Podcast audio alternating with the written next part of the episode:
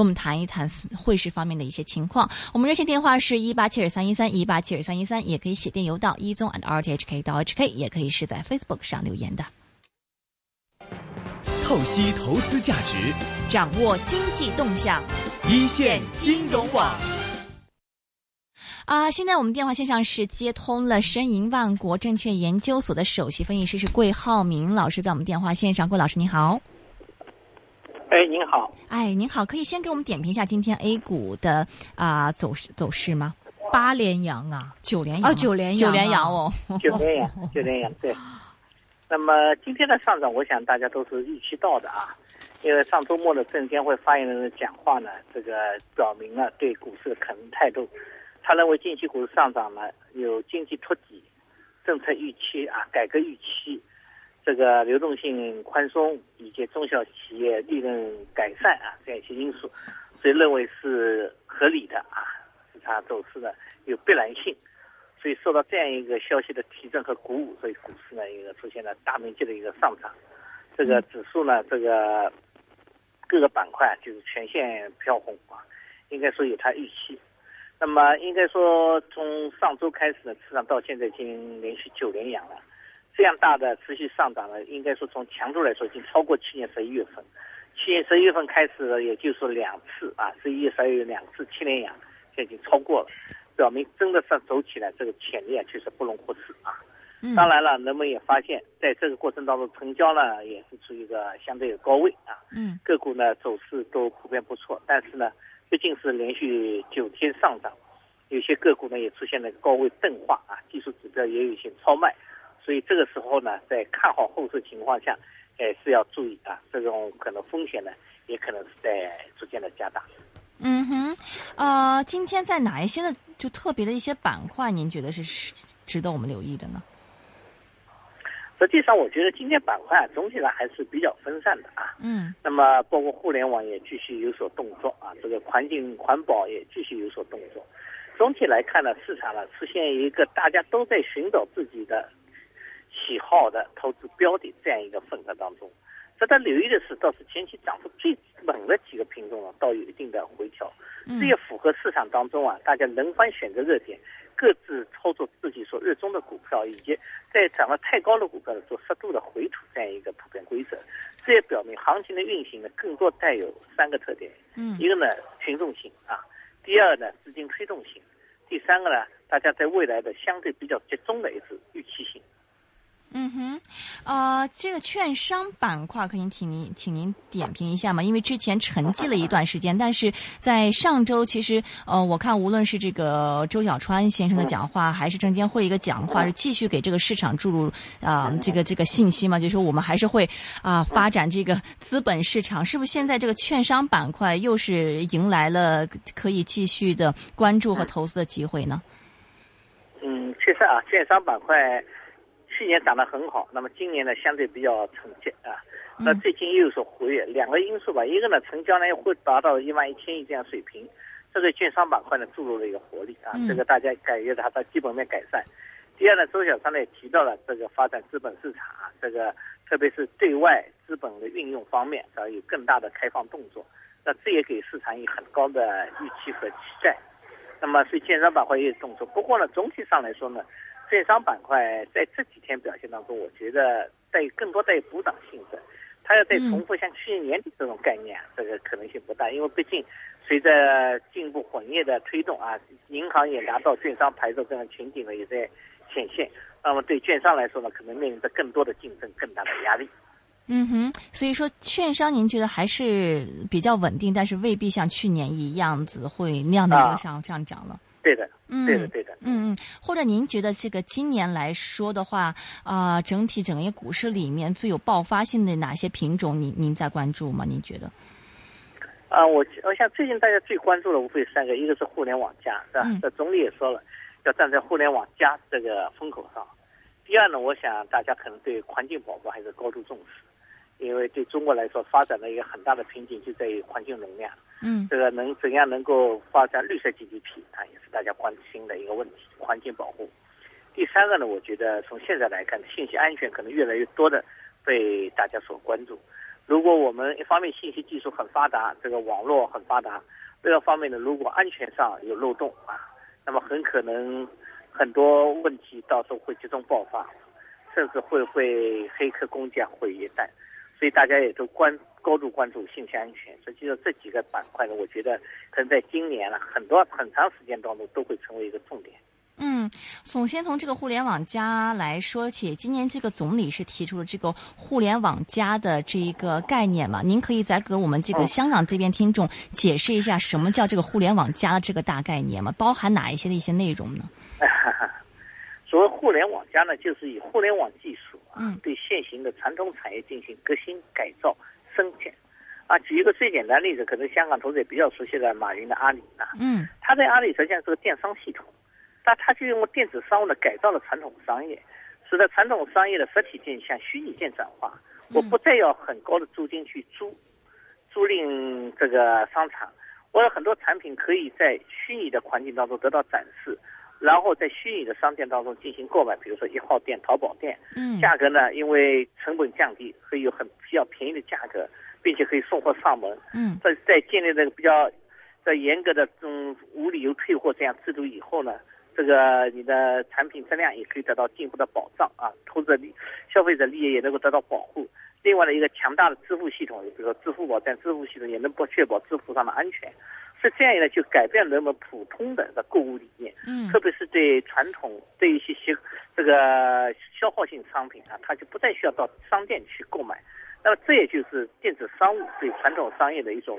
改造、一种更新、一种变化。那么实际上，最近我们看到，当一些英国淘宝进入英国人的时候，英国人突然发现，原来淘宝上什么都有，很惊讶，中国有这么发达的电子商务。嗯，这就是一个互联网加的一个非常成功的例子。嗯哼，互联网加方面，因为在这个本周末的时候，新闻联播是特别花了六分钟时间来讲关于这个互联网金融方面嘛。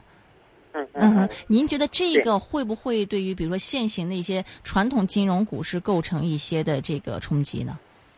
啊，我想肯定也是的。嗯，传统金融上就是有柜台啊，有人来为你服务。嗯，但是从现在来看，随着互联网金融发展，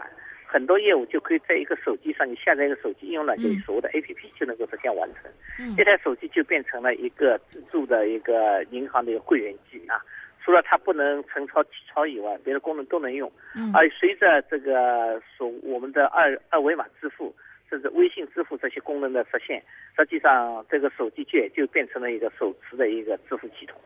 所以这当中能够做成大量的，可能可以说在银行当中百分之七八十的一个功能，都可以在这当中加以实现，包括网上的贷款等等。所以这样一来呢，互联网金融既降低了银行的管理成本，它物理意义上的一个网点可以大大减少。同时呢，也大大提高了银行的审批效率。嗯，很多通过互联网所进行的一个上贷款等等，可以在几秒钟当中就能够实现完成。同时呢，还大大减轻了这个投这个消费者的这个等候时间，改善了消费体验。嗯，当然，互联网金融更大特点呢，使得每个消费者、每个金融消费者都能够实现在物理意义上的平等，那不再成为你是 VIP 客户，你可以优先得到服务。我是普通客户，我只能排队，因为以前中国大陆银行排队问题是很严重，这些问题都能够得到解决，啊，所以互联网金融出现了，对传统金融生态确实有很大改变。不过我们自己也注意到，实际上大陆银行这几年对互联网的改造投资花费也是很大的。如果说真要讲互联网金融发展的差话来看，可能在严格意义上并不是那些所谓的互联网公司，而且那些大银行。他们有大量的投资，所以自身的改造升级也是非常完善的。嗯哼，所以基本上呃，您觉得一一这个，因为今天一说这个互联网金融，腾讯这个炒起来了嘛，大家都憧憬着这个微众银行可能以后会做出一些事情来。但是您觉得这个以后可能还是以大银行为主，这种互联网公司的一些金融可能还是辅助型的，是吗？啊，对银行系统呢，他说他认为是金融互联网，当然互联网公司呢愿意说互联网金融，但是我觉得这两者之间啊，最终的竞争实际上两方面，一个技术上的竞争，另一方面呢是实力上的竞争。嗯，啊，在我看来，技术上的竞争呢，目前并没有太大的一个差异。当然，我没有看到微众银行这样具体，但是我们现在能够想到的各种服务，在互联网当中确实大部分都能完成。那么，如果说技术竞争上没有特别明显的一个门槛，或者没有特别大的差距的话，那么在这个实力竞争上，那么就明显大银行可能具有更多的优势。嗯哼，在大呃这些这个传统银行方面，我们今天在港股已经看到说，中信银行它的业绩虽然也 OK，但是这个息差啊、已经在缩缩窄了嘛。而且这些其他的这个银行呢，这个呃有一些这个呃报告呢是认为可能这个利润会进一步的这个缩窄。您觉得这个银行股未来您怎么看呢？投资方面？那那我想息差缩窄这是必然的，因为非对称性降息是吧？嗯那么再加上利率市场化，必然会收缩银行的这个净息差。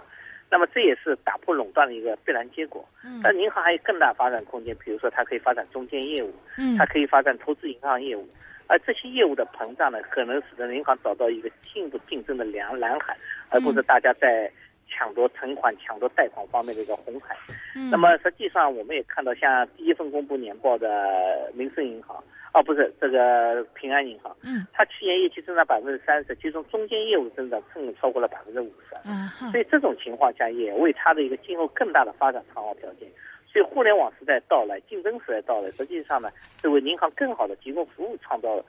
加大了压力。当然，它如果顺利实现转型的话，应该说前景还是不错的。嗯所以我觉得现在现在息差收窄呢，对银行来说是促使它进行转型，促使它提高服务，同时也是为了促使它业绩能够在新的层面上得以上发散。嗯哼，仅从这个 A 股方面，这个投资方面来讲，您觉得像这个传统的金融股，因为他们基本上在上证指数方面还是支撑起这个指数一个很重要的一个原呃一个一个组成部分之一嘛？您觉得还是有上涨空间吗？呃，应该会有。我想银行比较高的股息率啊，嗯等到分红出分红分这个除息的时候呢，很可能会进这个抢息或者抢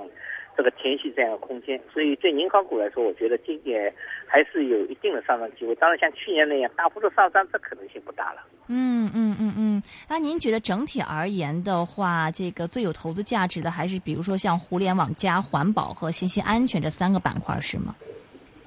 对对对，从目前来看是这样。嗯哼，那环保板块的话，因为、呃能赚钱嘛。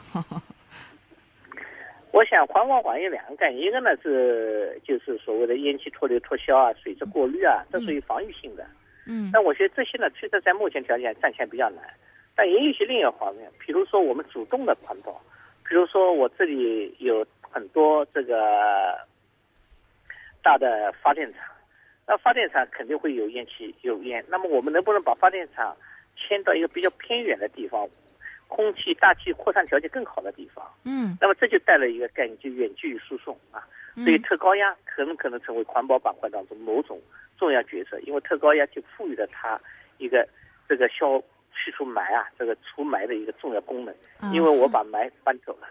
再比如说像光伏发电，啊现在国内一个首富，中国大陆中国的首富李和俊已经取代了李嘉诚，是他靠什么？就靠一个汉能薄膜发电。啊嗯，那么通过太阳能发电，它几乎不会产生污染，这也是一种。再比如说，城市当中很大污染来自于汽车，那么如果大力发展电动汽车，把这种技术加以成熟完善，那也能够消除这个减少很大的偏污染。所以我觉得对环保板块来说，我们更主张什么？一个积极积极的环保，比如说节能减排，嗯比如说这个消除这个污染，而不是仅仅在于当污染产生以后我再加以治理，这是不同的两个思维。明白。那么现在，比如说像刚刚您提到三个板块，互联网加环保和信息安全，目前这个估股票估值是什么样的一个情况？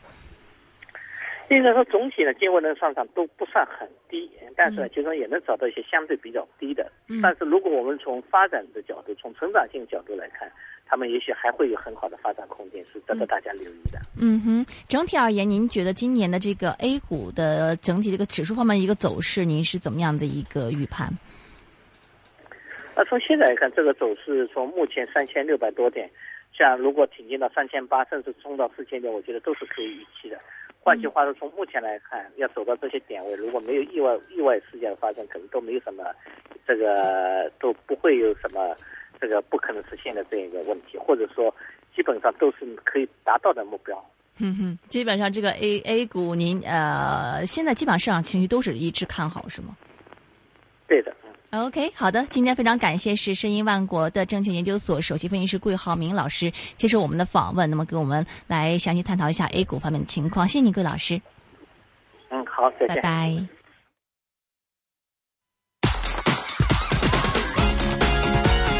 AM 六二一香港电台普通话台。二零一五普出校园精彩。